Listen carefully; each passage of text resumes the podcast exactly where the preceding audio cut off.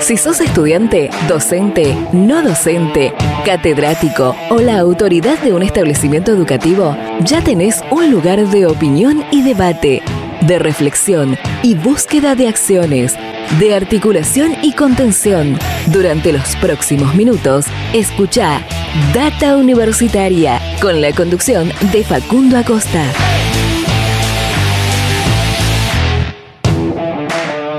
Hola, hola, ¿cómo les va? Bienvenidos, bienvenidas una semana más a este, el programa de universidades verdaderamente federal, independiente y objetivo, dedicado a toda la comunidad universitaria de todo el país. Comenzamos, sí, una semana más de este Data Universitaria Radio, este programa donde hablamos de educación, de ciencia, de tecnología, desarrollo, extensión, vinculación, de la sociedad, de la política y de muchos otros temas más a lo largo de toda esta hora en la que te hacemos compañía. Mi nombre es Facundo y estamos comenzando este décimo programa del año 2022 en esta la tercera temporada de Data Universitaria Radio.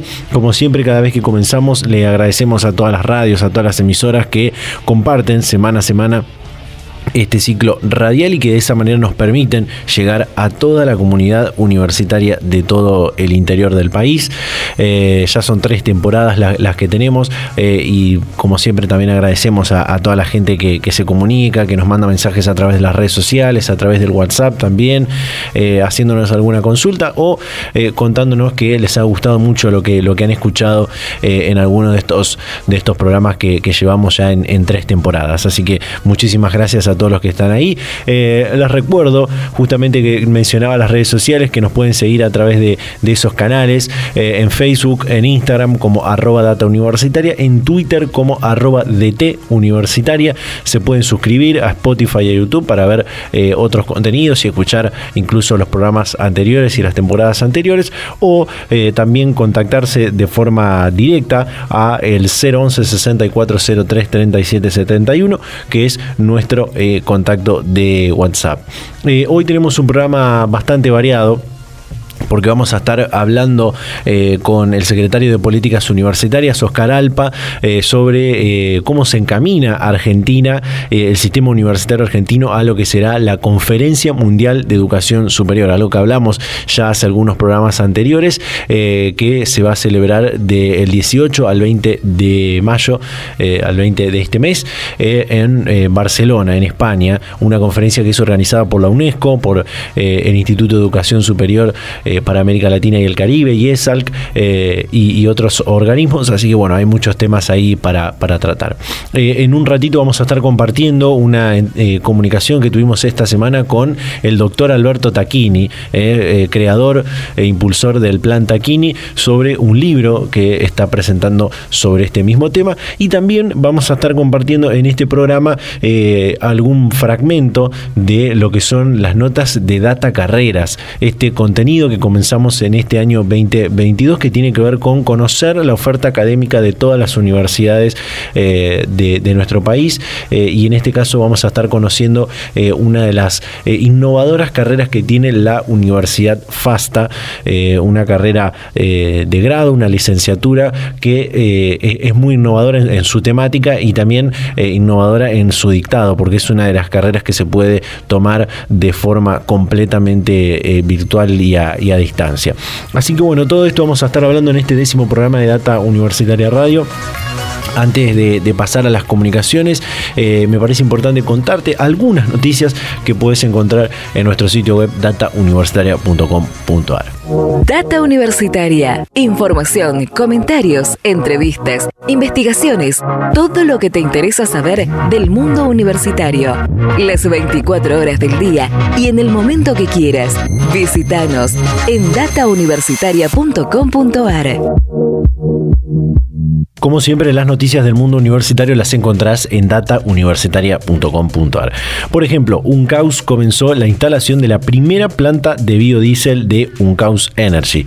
Se trata de un plan estratégico de la Universidad Nacional del Chaco Austral para abastecerse de energías renovables. El proyecto es elaborado con la planta Bioenergy de la ciudad de Fontana, el Instituto de Ambiente de Uncaus y el Ministerio de Producción, Industria y Empleo de Chaco.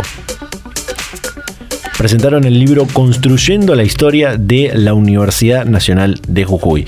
Se trata de una obra colectiva que se escribió desde la memoria de sus protagonistas con testimonios personales en algunos casos e institucionales en otros, fue y fue el resultado de la obra de 23 autores, o autores cuyos 37 trabajos hilvanaron la historia que tiene como mayor virtud el registro de la experiencia vivida en los claustros de la Casa de Estudios Jujeña más de 3.300 dosis fueron aplicadas en los vacunatorios de la Universidad Nacional del Litoral. En Santa Fe, la atención se realizó en el edificio Cubo de la ciudad universitaria, donde se aplicaron más de 3.000 dosis durante un mes y medio de trabajo.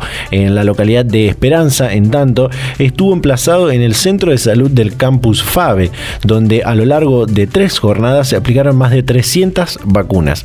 En ambos casos, contra COVID-19, se colocó terceras dosis y se iniciaron y completaron esquemas de vacunación. Además de esto, se vacunó contra la hepatitis, difteria, tétanos, sarampión y rubiola. UNLAR y UNC reafirmaron el compromiso de trabajo colaborativo. El pasado lunes, en la sala del Consejo Superior de la Casa de Trejo, se llevó a cabo una reunión de trabajo entre autoridades de la Universidad Nacional de La Rioja y la Universidad Nacional de Córdoba, en donde los rectores de ambas instituciones reafirmaron el compromiso para trabajar conjuntamente en distintas acciones. Por último, se reúne la Asamblea Universitaria de la UNLP para elegir el nuevo presidente. El máximo órgano de cogobierno sesionará este 7 de mayo en la Facultad de Psicología y el licenciado Martín López Armengol es el único candidato que se presenta para conducir la UNLP en el periodo 2022-2026. Bueno, estas fueron algunas de las noticias que puedes leer durante toda la semana en www.datauniversitaria.com.ar con todo lo que pasa y va a pasar en el mundo universitario. Data Universitaria, con la conducción de Facundo Acosta. Y bien, ahora sí vamos a pasar a compartir la primera comunicación de este programa y tiene que ver con esto que te comentaba en la apertura, esta entrevista que pudimos hacer durante esta semana con eh, el doctor Alberto Tacchini, eh, quien es el creador, eh, pensador y impulsor del plan Tacchini, este plan que posibilitó la expansión del sistema universitario en la década del 60-70 y que, bueno, llevó de, de un puñado de universidades a muchísimas más universidades sobre todo en, algunas provincias del interior del país. Eh, y esta semana, en el marco de la 46 Feria Internacional del Libro de Buenos Aires, se está presentando un libro eh, denominado Universidad y Cambio Social, eh, que en parte tiene que ver con esto que, comentamos y estos 50 años que se cumplieron del plan Taquini. Esta semana pudimos comunicarnos con el doctor Taquini para, hablar sobre todo esto, sobre lo que, lo que trata este, este libro y algunas otras cuestiones más que, aborda esta, esta obra que pudieron recopilar sobre, eh, por ejemplo, los lineamientos, eh, algunos lineamientos que tienen que ver con la educación en todos sus niveles, las, las, demandas y las urgencias que tiene el sistema universitario argentino en la actualidad eh, y muchos otros temas más que son importantes ponerlos en la agenda para, para pensarlos, repensarlos y, debatirlos con, todos los actores que conforman la, la comunidad universitaria. Así que compartimos esta entrevista con el doctor Alberto Tacchini. Más bien un estado de situación del plan nuestro de hace 50 años.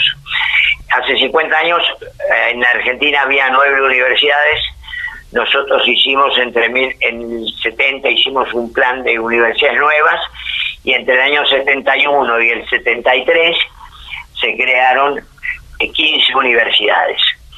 Todas estas universidades que se crearon rápidamente estuvieron en todas en las provincias en la provincia de Buenos Aires, dos, que después fueron más, fueron cuatro, pero las dos primeras de conurbano fueron Luján, que es casi conurbano, por más que no es exactamente conurbano, y Loma de Zamora, uno al norte de la capital y uno al sur de la capital. Después se hizo Tandil y se hizo Mar del Plata.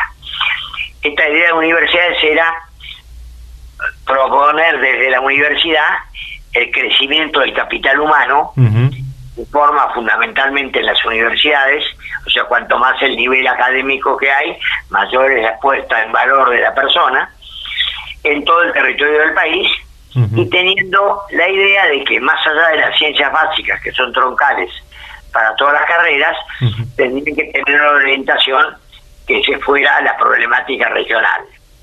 Por ejemplo, biología, una cosa enseñarla en Mar del Plata, que es biología marina, otra cosa en la pampa húmeda, que es agricultura, y otra cosa es en el secano, donde la vid o la caña de azúcar tienen otra otro manejo biológico que los anteriores.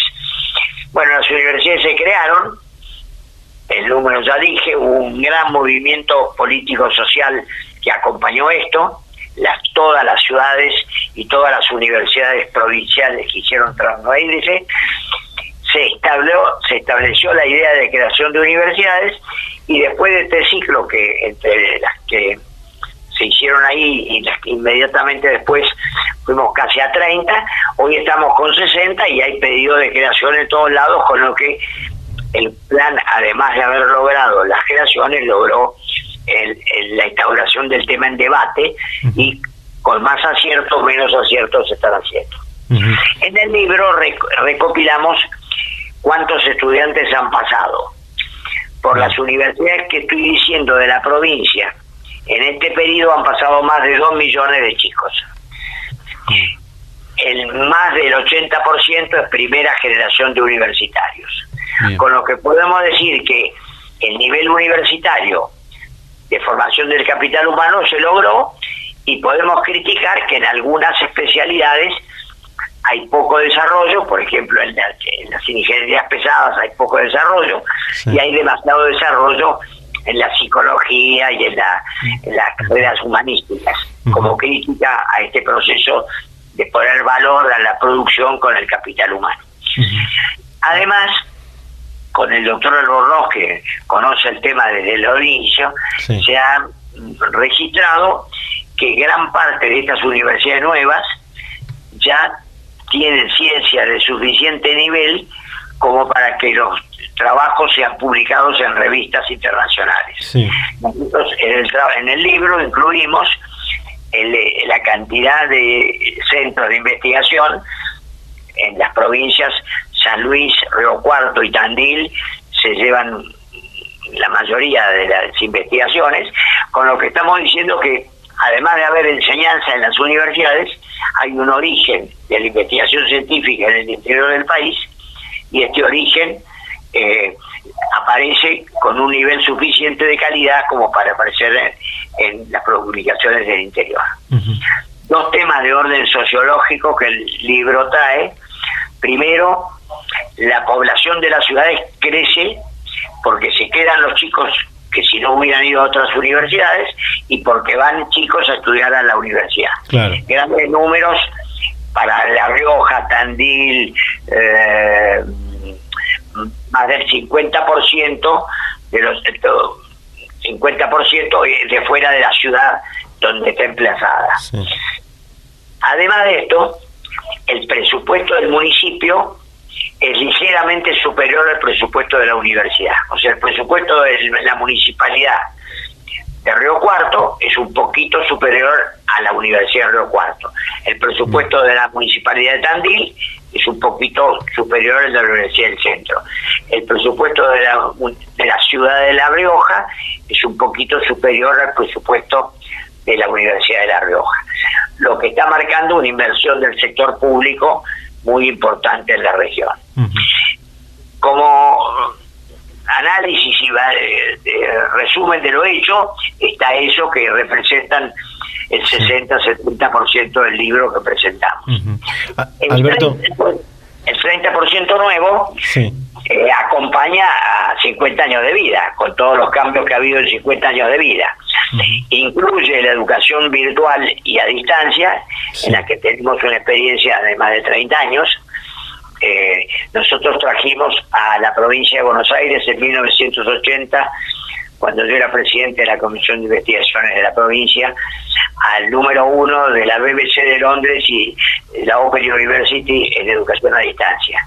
Trabajó con nosotros un mes y medio hicimos un documento que se llamó La ciencia a través de los medios de comunicación. No había internet, o sea que ahí era la radio y la televisión nomás. este, desde fin del siglo pasado, más o menos 96, 97, tenemos una experiencia muy grande en educación virtual y a distancia, no solo eh, en el conocimiento de lo que ocurre en las universidades, sino porque en un colegio secundario que trabaja con nosotros, de Capital de Buenos Aires, eh, tenemos 12 años de experiencia que los alumnos que hacen secundario acá, haciendo seis materias 100% online en Estados Unidos, obtienen el título de High School norteamericano, que es el secundario americano, que los habilita a entrar a la Universidad Norteamericana. Y la aparición de la educación virtual eh, nos obliga a cambiar la escuela primaria para que el alumno, en vez de recibir la enseñanza del docente, aprenda a, navegar en la nube y a buscar en la nube los conocimientos que están por delante. La última cosa que mencionamos, el año pasado las academias nacionales hicieron una reunión sobre el avance de, la inteligencia artificial en las distintas disciplinas. A mí me tocó, por la Academia de Educación, referirlo a la, a la inteligencia artificial en el aprendizaje. Sí. Tenemos cuatro, cinco, seis años de experiencia y eh, alguna vinculación internacional. Sabemos que en un plazo relativamente corto, en el orden de cinco o seis años, seguramente vamos a disponer de plataformas de inteligencia artificial para el aprendizaje de la matemática y la lengua en forma fluida en los colegios. Ya hoy hay plataformas para enseñar a chicos de 6 a 9 años la matemática y la lengua. En China, sobre todo ahora durante la pandemia, han incorporado varios millones de alumnos en esta, en esta formación. Con lo que, y con esto termino la larga presentación del libro, eh, al aparecer la inteligencia artificial, para que el alumno en forma autónoma aparezca, maneje el contenido, va a pasar lo mismo que pasa hoy con el ajedrez. Hace 30 años que todos los maestros del mundo no le pueden ganar a una computadora y va a pasar lo mismo con el aprendizaje de la matemática y la lengua en menos de 10 años en las escuelas. Con lo que nos obliga a pensar en un docente que no tiene que tener el contenido de la materia, sino tiene que tener la forma de atender al alumno como un sujeto que tiene que aprender y que para eso tiene que tener tesón y disciplina y voluntad. Y en ese sentido, la tutela del docente tiene otras características que la tutela del docente este, en la escuela tradicional en cualquier lugar del mundo en el sistema educativo. Alberto, Sí, Alberto, en, el, en este libro se habla de eh, algunos lineamientos eh, sobre la educación en todos sus niveles. Entiendo que, lo de la educación virtual es un tema. Y también se habla de algunas demandas, eh, fundamentalmente para el sistema universitario argentino, demandas que son del, del, presente y para pensarlo hacia el futuro en busca de, ese cambio social ¿no? que, que, se pensó hace, hace 50 años atrás. Sí, sí, exactamente eso. Nosotros tenemos que cuidar la moneda.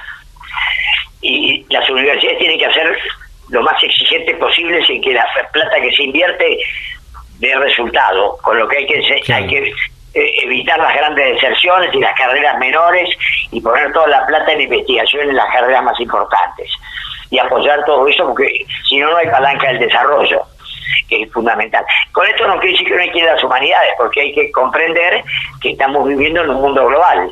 O sea que la ciencia dura en, en, en, las, en las materias blandas hay que hacerla, pero no es sentarse en un escritorio y escribir lo que yo pienso, sino que hay que saber cómo, cómo, cómo es la respuesta cultural y social de pueblos muy heterogéneos que hoy por la globalización van a un común denominador que hay que construir. Alberto, para, para cerrar, eh, cuando hablamos eh, hace a, principio de año, no, no le hice esta pregunta y, aprovecho ahora para, para hacérsela que está presentando el libro. A 50 años de, la creación de, estas universidades, podríamos decir, hijas del plan Taquini, ¿se cristalizó el cambio social que, se esperaba? Digo, al margen de posibilitar que, miles de jóvenes puedan acceder a la, a la educación superior, ¿se ve el cambio social o, hay que buscarlo de, de acá al futuro? No, separaría el primero, eh, separaría eh, lo que es el cambio social de las grandes ciudades donde estaban las universidades tradicionales de lo que implica una universidad en Tandil, en Río Cuarto o en el mismo San Luis. Bien. En las ciudades de talla mediana para abajo, para poner una cifra 250 mil habitantes abajo, el impacto de la universidad es feroz. ¿Por qué? Porque se quedan los chicos del nivel más alto de la formación. Hay que tomar docentes que tienen un discurso diferente que el, aparato productivo tradicional de las ciudades chicas y el empleo de las ciudades chicas. Todo eso y la vida de la universidad, que como dijimos tiene mucha plata y muchos alumnos y muchos profesores, se mete en los medios de comunicación de la ciudad. Y al meterse en los medios de comunicación de la ciudad, le presenta a la ciudad temas que no los tenía y temas que están más cerca del discurso universal que el del discurso local. Con lo que el cambio social yo lo considero que está presente en la Argentina oculta. Esos dos millones de chicos que pasaron por la universidad, que aprendieron una carrera, que en la carrera tuvieron que buscar una bibliografía determinada, que saben los parámetros internacionales con los que esa disciplina se mueve, tienen un horizonte de lectura de la sociedad y de vida en la sociedad muy distinto. Por lo tanto, ahí hay una Argentina oculta que es un derrame que hay que estudiarlo sociológicamente, yo no estoy capacitado para hacerlo. Este, realmente, ¿cómo cambia el discurso? Y el discurso, para saber eso, es muy fácil porque se va a cada una de esas ciudades, se agarra los diarios del año 50, del 60, del 70 y de hoy, y se va a ver si preñó o no preñó en los medios de comunicación local el discurso vinculado a la universidad. Pero yo creo que no hay ninguna duda de que ese capital humano en la Argentina oculta, que tiene una visión que no se nota tanto en las grandes ciudades, porque en las grandes ciudades uno se lleva por delante de los teatros, los noticiosos, la, cancha de fútbol, la vida tiene, tiene otra vida, eh, el, espacio público. El espacio público en, las grandes ciudades, cada día que pasa es más interactuante en, los distintos estratos sociales y en las distintas edades. En cambio, en, las ciudades chicas es todo mucho más sedentario, más casero, llamemos así. Claro. Claro. No sé si este. Sí, totalmente, totalmente. Eh, Alberto Taquini, presentando Universidad de Cambio Social, aquí con Data Universitaria. Alberto, muchísimas gracias como siempre por atendernos. ¿eh? Encantado. Lo que sí, eh, nosotros tenemos un portal que se llama Nueva Educación. El que quiera lo vea, el que quiere criticar, critique, el que quiere ponderar, pondere. y estamos abiertos para discutir el tema porque cuanto más nos discuten, más aprendemos. Data Universitaria. Información, comentarios, entrevistas, investigaciones, todo lo que te interesa saber del mundo universitario. Las 24 horas del día y en el momento que quieras.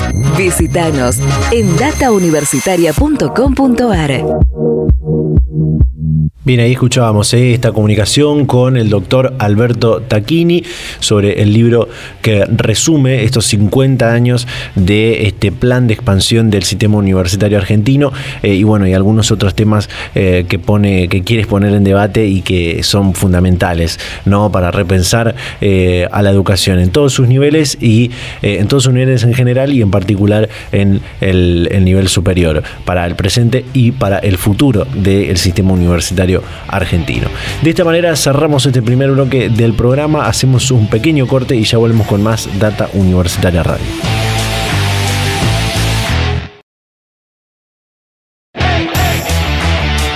Volvemos con más Data Universitaria Radio en este décimo programa del año 2022, transcurriendo la tercera temporada de este ciclo radial de este programa de universidades verdaderamente federal, independiente y objetivo, donde hablamos de muchísimos temas.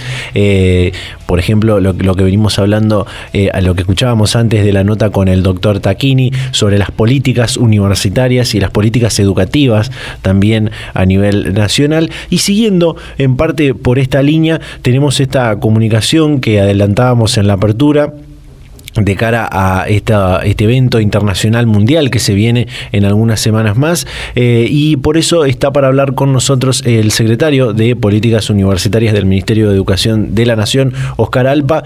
Eh, Oscar, ¿qué tal? ¿Cómo le va? Bienvenido a Data Universitaria Radio. ¿Qué tal? Muy bien. Muchas gracias por el contacto. Gracias a usted por atendernos como siempre. Estamos a pocos días de la Conferencia Mundial de Educación Superior que, organiza la UNESCO. Eh, ¿Cuáles son los lineamientos y debates que Argentina irá a plantear y cuáles son los que irá a sostener, dados por la, por la realidad que tiene el sistema universitario nacional, no? Bueno, creo que lo hemos veniendo, venimos planteando no solo Argentina, sino lo venimos planteando de América Latina en esta discusión ya marcada de hace alguna década y que marca un sistema universitario u otro, cuando planteamos que eh, en Argentina y en América Latina, pero hacemos hincapié por supuesto en nuestro país, entendemos que la educación superior es un derecho humano universal, un bien social y por lo tanto lo que siempre planteamos es que eso permite justamente el ascenso social y son necesidades que sí o sí satisfacemos como, como sistema de educación superior.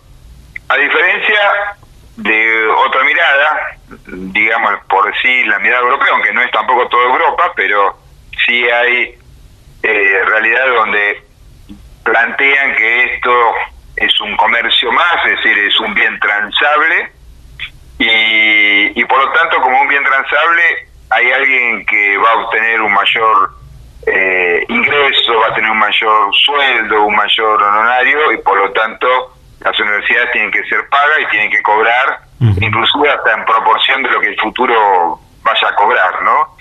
Por eso, que yo, en Europa eh, cualquier carrera son 10.000, 15.000, posgrados 20.000, 40.000 euros, eh, la verdad que valores donde ahí, en función de ello, empiezan a intervenir bancos porque, claro, es tan difícil pagar esa suma para durante un año, durante X tiempo, eh, ahí donde convocan y ahí también nuestro reproche eh, en ese sentido como auspiciantes los bancos comerciales porque donde los bancos intervienen para financiar semejante costo tan alto, en financiarlo a, que un posgrado que hace en un año, por ejemplo, lo, haga en varios años, o un grado lo, lo haga, eh, digamos, también financiado. Hay algo que en posgrado porque recordemos que en Europa es, el, digamos, recordado 3 más 2 o 4 más 1, es decir, el grado más corto que lo nuestro, más el posgrado. Entonces, en muchos casos, el título habilitante es el posgrado. Claro. Entonces, por eso uno plantea como equiparando al título habilitante. y, y, bueno, eh, cuando uno ve que esta conferencia mundial que se va a hacer en Barcelona, dentro de los, eh, digamos, casi coorganizadores, más allá de auspiciantes, hay bancos comerciales, bueno, está dando el marco de qué énfasis se le está poniendo, qué énfasis se le quiere poner a la conferencia mundial, a la cual no estamos de acuerdo y vamos a plantearlo desde nuestro punto de vista. Ya lo hicimos en algunos espacios iberoamericanos, como fue la reunión que asistimos a Santo Domingo, hicimos una declaración propuesta de Argentina, pero que representa a todos los estados iberoamericanos eh, y que sería también la presentación en, en Barcelona. Eh, este, este derecho, porque depende de cómo uno lo mira, a partir de ahí es todo, ¿no? A partir de ahí es cuando hablamos de internacionalización, ¿de qué estamos hablando? No es lo mismo ver el sistema de educación superior de una manera o verlo de otra cuando hablamos de acreditaciones, bueno, todos los, o cuando hablamos ahora de educación a distancia que se incorpora, bueno, la verdad que depende si uno lo ponemos los lentes de visión de derecho humano y bien social o no ponemos los lentes de un bien transable. Eh, con esto que, menciona de, lo que pasó con el tema de, la convocatoria a los bancos que hizo la, UNESCO y hizo IESAL para este, esta conferencia y, esta intención de algunos de encauzar una mercantilización de la educación superior, en nuestro país eh, hay figuras políticas que manifestaron la necesidad de revisar esta cuestión de la gratuidad del sistema universitario, objetando principalmente el tema de la calidad educativa. ¿Cómo lo vea esto? Bueno, eh, a ver, creo que a veces voces que les interesa mediatizar el tema, pero para ponerse en cuestiones políticas o para visibilizarse a través de opiniones muy particulares, la verdad que no es, por supuesto, eh, y siempre van a estar estas, estas voces, porque bueno, son voces, entiendo que en Argentina muy minoritarias, eh, y que la verdad que lo que a veces creo que quieren generar más más el debate para la exposición pública que el objetivo real, porque hoy tenemos 57 universidades nacionales, otras seis universidades provinciales que hacen el sistema público y donde distintos, como siempre, y esto está bien, que así sea, quienes están en la eh, el gobierno autónomo de las universidades tienen distintas ideologías políticas, pero hoy por hoy no está en discusión la gratuidad. Hoy no está en discusión el no arancelamiento que ya lleva 70 años en Argentina de aquel decreto de Perón, más allá que fue interrumpido por los gobiernos no democráticos, ¿no? Eh, entonces, yo por lo menos uno lo que ve como secretario de política universitaria, hablando con rectores y rectores, no, no hay ningún ámbito universitario atisbo a, que se pueda llegar a generar una discusión respecto de esto. Pero sí, siempre tenemos que estar atentos y tenemos que marcar concretamente esta realidad porque nuestro sistema universitario sigue creciendo, sigue permitiendo el ascenso social, sigue permitiendo carreras que permiten estar en desarrollo productivo, el, progreso social, y ese es el marco, ¿no? Eh, Oscar, con, esto de, su mirada como, como secretario de Políticas Universitarias, ¿cómo es la realidad que, atraviesa hoy la, Universidad Argentina y en qué aspectos es importante que, esta Universidad Argentina se repiense de, cara a lo que le pasa hoy, las urgencias que tiene hoy en el presente y de cara al, futuro, ¿no? Bueno, eh, a ver, hoy por hoy, eh, digamos, como siempre uno después de la pandemia decimos al día de hoy, nunca se sabe más adelante cómo pasa, pero bueno, siempre la cuestión presupuestaria que es una discusión, la cuestión económica del sistema universitario público, eh, tuvimos una un contratiempo creo que grave al no tener un presupuesto nacional, porque al fin y al cabo no tener un presupuesto nacional es atentar contra la autonomía y autarquía de las universidades públicas del país, las universidades nacionales sobre todo, en este caso por el, presupuesto nacional. Entonces, la verdad que nadie quizá hizo hincapié en esto, ¿no? Cuando no se apuesta, no se aprueba un presupuesto nacional, lo que se está haciendo es no teniendo una garantía constitucional que es la autarquía financiera de las universidades. Pero a pesar de eso, eh, decisión del gobierno nacional, por supuesto del presidente, del ministro de Educación y acá de la Secretaría, es que ese presupuesto que no se aprobó sea la base, por lo menos para ir anticipando los fondos y de tal manera que las universidades no solo tengan los fondos para pagar los sueldos, sino tengan los fondos para gasto de funcionamiento, con la actualización correspondiente, con lo que se necesitaba para volver a la presencialidad, más allá de todos los programas que inclusive se aportaron en diciembre y entre enero y febrero. Y después, por otro lado, se cerró una muy buena paritaria en marzo, eh, que lamentablemente la inflación no nos está desactualizando y que seguramente tendremos que, que quizá ir revisando, reuniéndonos para ir revisándola era una paritaria que tanto para docente no docente permitía, con una inflación esperada, eh, ir al lado de la inflación. Bueno, la verdad que los índices de, el índice de marzo sobre todo, y lo que se espera de abril, eh, nos, nos genera que tengamos que seguir charlando. Eh, pero bueno, también pensando en un gobierno nacional que dice que está esta política planteada de que las ni ninguno de los trabajadores ni, las trabajadoras pierda respecto a la inflación. Sí.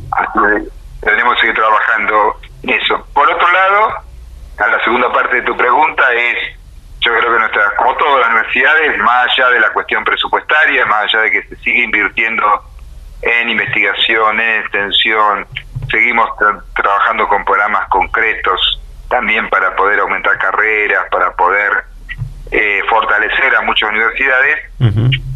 Mm, en diciembre lo hablamos con el CIN y, le planteamos siete puntos en la reunión de San Martín, que lo ratificamos ahora en Jujuy cuando fue el plenario también del CIN, con la idea que para junio tengamos siete documentos que son base de discusión. Seguramente hay muchas cosas para pensar en la universidad, pero pusimos estos siete puntos que tienen que ver con el investigador universitario, que tienen que ver con la curricularización de la extensión, que tiene que ver con la internacionalización inclusiva, pensando en, eh, en, estar cursando virtualmente. Lo que tiene que ver con la educación a distancia, es decir, qué nos dejó la pandemia ahora ya sin la urgencia, pero incorporar temas que faciliten y mientras tanto eh, en ese sistema mixto, híbrido, etcétera, como queramos llamarle, donde tenemos que usar la, parte positiva de la distancia y la virtualización y la parte positiva, que es muy importante también, de la presencialidad, la presencialidad y la sociabilidad que eso lleva. Mm. Pero creo que tenemos que discutirlo y, e incorporarlo. Eh, después también un tema que venimos planteando es en la mayoría de la carrera de grado, licenciatura, se plantean cinco años como duración teórica, pero la verdad que el sistema, el promedio del sistema de todas las carreras da que la duración real de los que terminan es de ocho años y medio. Sí. Con lo cual tenemos que ponernos a estudiar, no a estudiar, a ponernos a analizar qué está pasando eh, y tenemos que no poder plantear que una carrera dura cinco años cuando en promedio dura ocho años y medio. Total. No cambiar esos cinco años, no estamos planteando ningún cambio respecto como de Europa, sino que eh, que justamente esa duración real sea lo más similar. Eh, es decir, la duración cuando se empieza a alargar, eh, el que está, la chica o el muchacho que está estudiando ahí, bueno, eh, por la edad uno va avanzando y ya tenés una pareja, tenés una familia, tenés otros cuidados, otras necesidades, trabajo, etcétera, te alarga cada vez más la carrera. Entonces, como así, por ejemplo, hay horas mínimas de la carrera, queremos plantear horas máximas. No puede ser que cada vez que se cambie un plan de estudio se aumente la cantidad de horas y se vaya acumulando un conjunto de conocimientos y, y, y hay que centralizarlo en aquellas eh, horas que sean lo fundamental y lo más importante. El otro tema es las carreras, empezar a pensar no solo la carrera tradicional de cinco años, sino las carreras más cortas, que a veces se llaman pregrado, aquellas tecnicaturas de tres años, que estén relacionadas con la de grado, pero también certificar trayectos formativos, de tal manera que le permite una salida laboral mucho más rápida, por supuesto, un certificado, no va a ser un título, un título es cuando tenga la carrera de grado, pero creo que en la universidad tenemos que trabajar mucho más en los trayectos formativos eh, y pensar en, en cuestiones mucho más de salida laboral mucho más rápida, por lo menos en capacitaciones de, ese estilo. Otro tema es las carreras de, de grado, recordemos la ley de educación superior, hace una distinción entre aquella que tiene un riesgo público que las que no tienen, en la jerga nuestra es la del artículo 43 y el artículo 42. Recordemos que cuando nació CONEAU y nació la ley de educación superior había una oposición concreta en ello, la CONEAU fue demostrando que es un sistema para la calidad, que permite, que es, fue acompañando, y hoy tenemos a la inversa que casi todas quisieran entrar en la acreditación, y en realidad está pensado que la acreditación sea eh, para aquella de riesgo público. Entonces, pensar en un sistema de certificación para las otras carreras que optativamente lo quieran aplicar. Y creo que también me parece que no contesté una parte de tu pregunta cuando hablábamos del aseguramiento de la calidad o la, digamos, la calidad universitaria. Creo que una forma de asegurar calidad es trabajando y optativamente aquellas carreras de grado que no estén en el 43 lo puedan certificar. Bien. más o menos resumidos son esos siete puntos que te decía que creo que queremos discutirlo y ir incorporándolo ya en el 2022. Perfecto. Eh, Oscar, para, para ir cerrando, eh, quisiera preguntarle por otro tema porque va a continuar conduciendo la, la, Universidad de La Pampa, la Universidad Nacional de La Pampa, luego de haber sido reelegido con un amplio acompañamiento de, toda la comunidad universitaria. ¿Qué balance hace de, su primera gestión y cuáles son eh, los proyectos que van a causar y va, van a caminar en esta, en esta segunda etapa que, que tendrá en el rectorado, no? bueno, sí, así es. La verdad que, bueno, en la primera eh, tuvimos grandes, digamos, lo que pensábamos, grandes cuestiones que tuvimos que, que, ir plasmándolo. Nosotros entramos en 15 de mayo del 2018 y lamentablemente en mayo del 2018 es donde la economía nacional se empezó a desordenar y donde empezaron a enviar menos fondos al sistema universitario, con lo cual empezamos con las tomas de los colegios, de los estudiantes, sobre todo en forma de protesta. Eh, o sea que tuvimos varias universidades, eh, y la nuestra también, en cual entendíamos el, planteo, pero después tuvimos eh, que acompañamos desde el punto de vista abrazo simbólico de la sociedad de la universidad. El 30 de agosto de 2018 tuvimos la marcha de todo el sistema universitario por un mayor presupuesto. Tuvimos un presupuesto 2019 que la Universidad de La Pampa tuvo cuatro puntos por debajo de lo que era la actualización salarial docente. Eh, tuvimos que aprobar un, un presupuesto deficitario en la universidad. Y cuando, bueno, ya con Jaime Persigna, la Secretaría de Política, pudimos, eh, se entendió la distinta, ya a cargo de la Secretaría y poder acomodarlo financieramente, tuvimos la pandemia que nos obligó a repensarlo, creo que la verdad que trabajamos en conjunto, toda la comunidad universitaria, pero bueno, era un día a día en la incertidumbre diaria, así que eso fue la realidad. Pero mientras tanto, algo que planteamos y que queremos seguir insistiendo en esto es mayor territorialidad de la universidad. Nuestra universidad ha cumplido 64 años, pero sigue estando en los dos lugares principales de La, Pampa, que es Santa Rosa y General Pico. En febrero del 2020 abrimos los centros universitarios, digo, digo la fecha porque un mes después tuvimos que virtualizar todo y todo se modificó, pero abrimos cuatro centros universitarios para carreras en, en la provincia de La Pampa, en los distintos puntos. Ahora abrimos otra carrera que, que también le agrega hoy por hoy. Tenemos siete centros universitarios en las distintas localidades, creemos que el territorio es fundamental eh, tenemos que avanzamos con ciencia de la salud, que no lo teníamos, tenemos enfermería y bueno, creamos un departamento que vaya a ser la futura facultad de ciencia de la salud, donde profundicemos enfermería y sigamos agregando carreras de ciencia de salud, entre los cuales por supuesto siempre está la idea de medicina, aunque trabajando en conjunto con la provincia y la política de salud de la provincia también. Eh, tenemos un, tema de desarrollo territorial en Santa Rosa, sobre todo, debido a que nos está quedando la infraestructura chica, porque fue pensada hace 50 años atrás con un modelo que tenemos que seguir ampliando en otro lugar. Así que diríamos que, y después por supuesto, eh, ir pensando eh, las necesidades y el trabajo conjunto, eh, en función de carreras, tecnicaturas, o sea, los mismos siete puntos que hablamos como secretario de política, por supuesto, llevarlo a nuestra universidad. Claro. Perfecto, perfecto. Debe ser, eh, por último y para cerrar, debe ser eh, una tarea ardua combinar las dos agendas, digo, la, de la universidad y la de la Secretaría de Políticas Universitarias, una más particular y la otra más amplia y, federal, ¿no? Sí, ah, bueno, la realidad es que, bueno, uno pido licencia como lo tengo hasta ahora como rector. Exacto.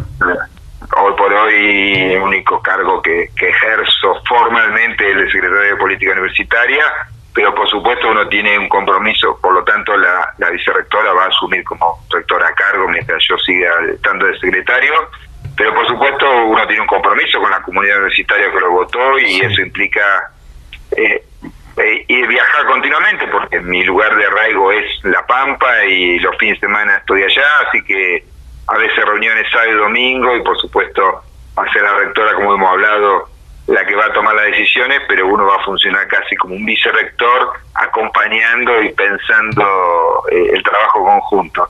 Y sí, son dos agendas distintas, pero bueno, pero muy muy muy enlazadas, muy en común, porque algo que uno creo que eh, cuando hablamos con distintas rectores y rectores en la Secretaría Política, algo que siempre agradecen es que están hablando casi con un colega que entiende la realidad de lo que pasa en cada universidad. No, no es que le viene a explicar a un funcionario lo que está pasando en tal lugar, sino que con las distintas matices que tiene cada lugar, hablamos el mismo idioma y se entiende y lo acompañamos y colaboramos y ahí estamos presentes.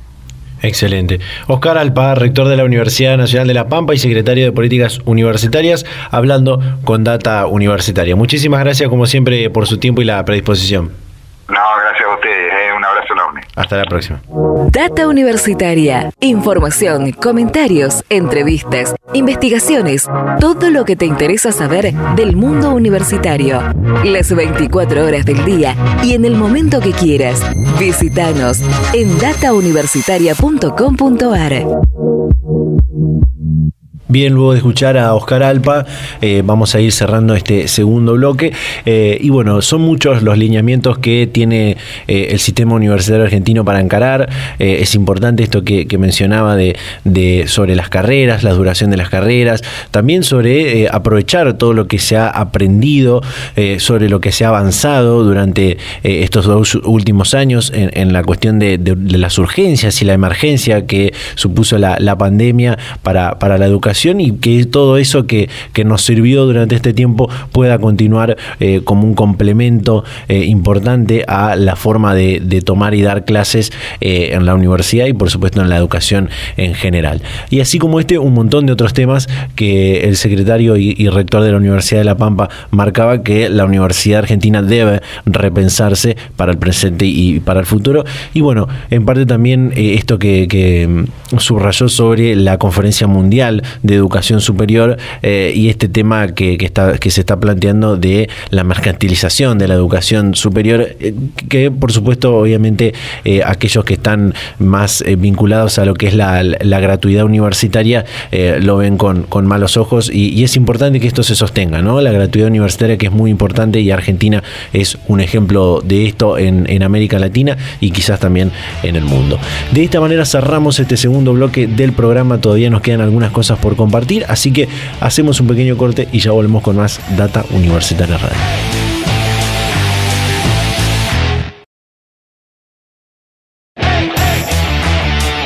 Seguimos en Data Universitaria Radio en este décimo programa del año 2022, en nuestra tercera temporada con este ciclo radial. Ya encaminados al cierre final de esta edición, pero no sin antes compartir esto que adelantábamos en la apertura que tiene que ver con este nuevo contenido que comenzamos este año que es Data Carreras, un espacio donde eh, lo que queremos es eh, informar eh, sobre toda la oferta académica de las universidades argentinas y en este caso vamos a conocer esta licenciatura en ciberseguridad que dicta la Universidad FASTA. Una carrera innovadora por su temática, como decíamos, pero también por una particularidad que es una carrera que se puede estudiar 100% eh, a distancia y de forma virtual. Eh, en este caso hablamos eh, hace algunas, hace unas cuantas semanas atrás con Santiago Trigo, quien es el director de esta carrera en la Universidad FASTA, y nos contaba muchísimos detalles de cómo está pensada eh, esta, esta carrera y también de qué es la ciberseguridad, qué es un cibercrimen, por ejemplo, eh, y, bueno, y un montón de otros temas más que vamos a pasar a escuchar en este momento. Así que compartimos esta, eh, este fragmento de la entrevista con la licenciatura en ciberseguridad de la Universidad FASTA. El ciberespacio lo podríamos traducir como todo lo que sucede en el mundo digital, absolutamente todo desde el control de los sistemas como el de los propios usuarios y la concientización a los propios usuarios. Eh, es, eh, sería el, ecosistema ¿sí? del mundo digital. Es todo eso. Básicamente se, usan muchos términos, ciberespacio, mundo digital, eh, medios tecnológicos, etcétera, etcétera, pero el ciberespacio estamos hablando de eso. Todo lo que hacemos y todo lo que está a través del mundo digital, es decir, interactuando con algún tipo de dispositivo y conectado a Internet o algún tipo de red. Nosotros en particular desde la Universidad FASTA con respecto al término ciberseguridad, tenemos una, eh, una posición tomada. ¿sí? Muchas veces se puede llegar a, confundir, no, muchos autores eh, referencian que la seguridad informática es lo mismo que la ciberseguridad. Nosotros vamos un poquito más allá y decimos que la ciberseguridad no es lo mismo que seguridad informática porque seguridad informática eh, es el control ¿sí? de la información que circula ¿sí? en un dispositivo eh, informático o que es almacenada a través de un dispositivo informático. Y nosotros con la ciberseguridad nos referimos a eso y un poco más, que tiene que ver con las personas o los usuarios. ¿sí? Eh, todo lo que tiene que ver con la concientización de los usuarios, el uso responsable de la tecnología por parte de los usuarios, todo lo que tiene que ver con el delito a través de los medios tecnológicos, eso incluye a la ciberseguridad y que eh, a nuestro parecer no está incluido en la seguridad informática que solo se encarga de ese control o de esa protección hacia la información que está almacenado, que circula en un dispositivo eh, informático. Por eso es que hacemos esa diferencia y esta, eh, esta particular definición va en línea con lo que propone la Dirección Nacional de Ciberseguridad, que depende de Jefatura de Gabinete de la Nación. El delito, en, lo que tiene que ver a través de medios tecnológicos, podemos verlo como un ataque a los sistemas o un ataque a las personas, ¿sí? a través de medios tecnológicos. Por ejemplo, si alguien quiere eh, acceder indebidamente o romper un sistema dañándolo, ¿sí? estamos hablando de un delito a través de medios tecnológicos. Pero si, por ejemplo, eh, alguien quiere amenazar a alguien a través de las redes sociales, también estamos hablando de un delito tecnológico o, de medio, o a través de medios digitales, mejor dicho. ¿Sí? Es decir, cuando la tecnología se usa como medio para cometer un delito que ya existe o como fin, ¿sí? Es decir, mi fin es atacar un sistema informático, ¿sí? Entonces, cuando se dan estas, estas particularidades, estamos en juego dos cosas. Las personas, que muchos de los ataques a través de medios tecnológicos es a las personas y no a los sistemas. Por ejemplo, si yo envío un correo electrónico tratándome de hacer, eh, hacerme pasar por cierta empresa y te pongo un link, ¿sí? Con un que redirecciona a un sitio falso, ahí estoy atacando a la persona, ¿sí? Porque la estoy tratando de engañar de alguna forma, pero lo estoy haciendo a través de un medio tecnológico que es el correo electrónico. Entonces, eso también estaría incluido en lo que tiene que ver con el delito a través de medios digitales o tecnológicos. Bueno, nuestro egresado en ciberseguridad va a tener como la capacidad técnica y también la capacidad, eh, en cierta forma, ética, social, ¿sí? de poder eh, ser el nexo o estar involucrado o que pueda dialogar con dos sectores específicos de una organización, por ejemplo, ya sea el sector de tecnología como el sector de la gerencia. ¿sí? Eh, es, la particularidad que tiene el licenciado en ciberseguridad. Es aquel que puede colaborar en el desarrollo de los planes de seguridad informática en una organización, pero también tiene la capacidad de poder relacionarse y dialogar con la gerencia que no entiende nada de tecnología para poder eh, convencerlos de que ese plan que se elaboró eh, debe ser implementado y por ende la gerencia debe aceptarlo y en cierta forma eh, bajar el presupuesto para poder llevarlo a cabo. ¿sí? Es como un nexo que sabe dialogar, por eso es que nuestro egresado va a tener la particularidad de tener conocimientos técnicos y conocimientos gerenciales o, empresariales, ¿sí? Eh, eh, no es un, nuestra licenciatura en ciberseguridad no es eh, un perfil 100% técnico, ¿sí? Claro, exacto. Va, a tener matemática muy específica aplicada únicamente a los conocimientos que son requeridos para este tipo de licenciado eh, va a tener obviamente conocimiento de sistemas de información, de desarrollo de software seguro, de sistemas operativos, de redes, ¿sí? de implantación de servicios, pero también va a tener una pata fundamental en todo lo que tiene que ver con un aspecto un poco criminológico, que tiene que ver con el delito, con un aspecto de eh, derecho de eh, lo que tiene que ver con delitos informáticos también, y por supuesto va a tener una pata de todo lo que, tiene que ver con la gerencia, es decir, marketing empresarial, gestión de las personas, organizaciones. Vamos a hacer un fuerte también en, técnicas de comunicación. Es importante que el licenciado en ciberseguridad sepa comunicar y sepa eh, entablar una relación, eh, así que vamos a hacer mucho, mucho, fuerte, mucho fuerte perdón, en, este tipo de características. Data Universitaria, información, comentarios, entrevistas, investigaciones, todo lo que te interesa saber del mundo universitario. Las 24 horas del día y en el momento que quieras. Visítanos en datauniversitaria.com.ar.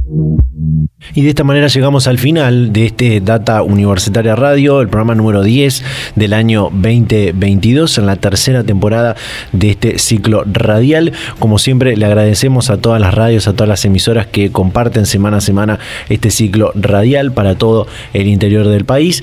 Eh, gracias a todos los que están ahí del otro lado. Los invitamos, por supuesto, a que nos sigan en nuestras redes sociales, en Facebook, en Instagram como arroba data universitaria, en Twitter como arroba DT universitaria también se pueden suscribir a nuestros canales de Spotify y de YouTube para ver y escuchar otros programas como este, las temporadas anteriores que también están muy buenas, eh, y leernos durante toda la semana en datauniversitaria.com.ar con toda la información de lo que pasa y va a pasar en el mundo universitario. Hemos hablado de muchísimos temas interesantes. Al principio compartíamos eh, el libro, la presentación del libro Universidad de Cambio Social del doctor Alberto Tacchini y de los 50 años de este plan de expansión del sistema universitario argentino.